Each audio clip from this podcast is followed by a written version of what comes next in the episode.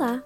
Sejam bem-vindos ao Ciência Transparência Podcast, o podcast que traz as discussões científicas mais importantes do momento.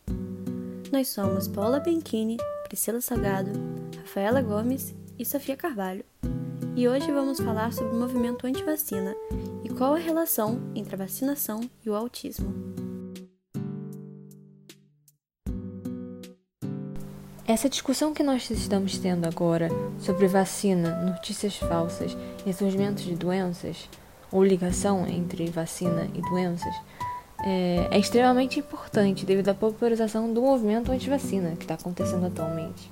Segundo dados do Programa Nacional de Imunização, PNI, o abandono de vacinas como a meningócica C, tríplice viral e poliomielite, dentre outras, cresceu cerca de 48% de 2015 para 2020, fazendo com que houvesse a volta de doenças, como sarampo, que antes haviam sido erradicadas pela vacinação.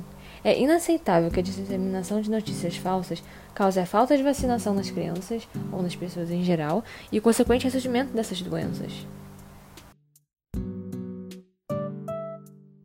Desde a publicação do artigo de Andrew Wakefield em 1998, vem crescendo exponencialmente o apoio ao movimento anti-vacina o que é extremamente preocupante. A tese de Wakefield já foi desmentida em diversos momentos. Além de ter sido comprovado que os resultados dessa pesquisa foram forjados, muitos atuais argumentos providenciados por esse grupo podem ser facilmente debatidos. O crescimento do número de pessoas diagnosticadas com TEA, ou seja, transtorno do espectro autista, não é decorrente do aumento do número de vacinados, mas sim do aprofundamento dos estudos sobre a neurodivergência, permitindo diagnósticos mais precisos.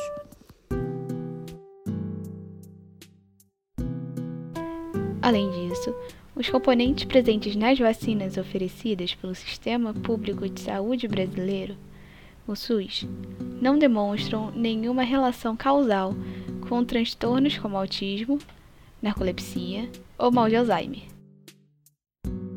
Os efeitos colaterais podem ser apenas reações inflamatórias locais e alguns efeitos raros, como a exacerbação de doenças autoimunes e alérgicas.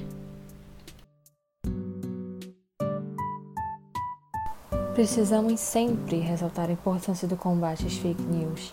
Com a disseminação de notícias falsas, é criado um ciclo vicioso baseado em mentiras, ameaçando, nesse caso, a saúde pública. Não tomar uma vacina por uma notícia falsa é um quadro muito preocupante muito triste.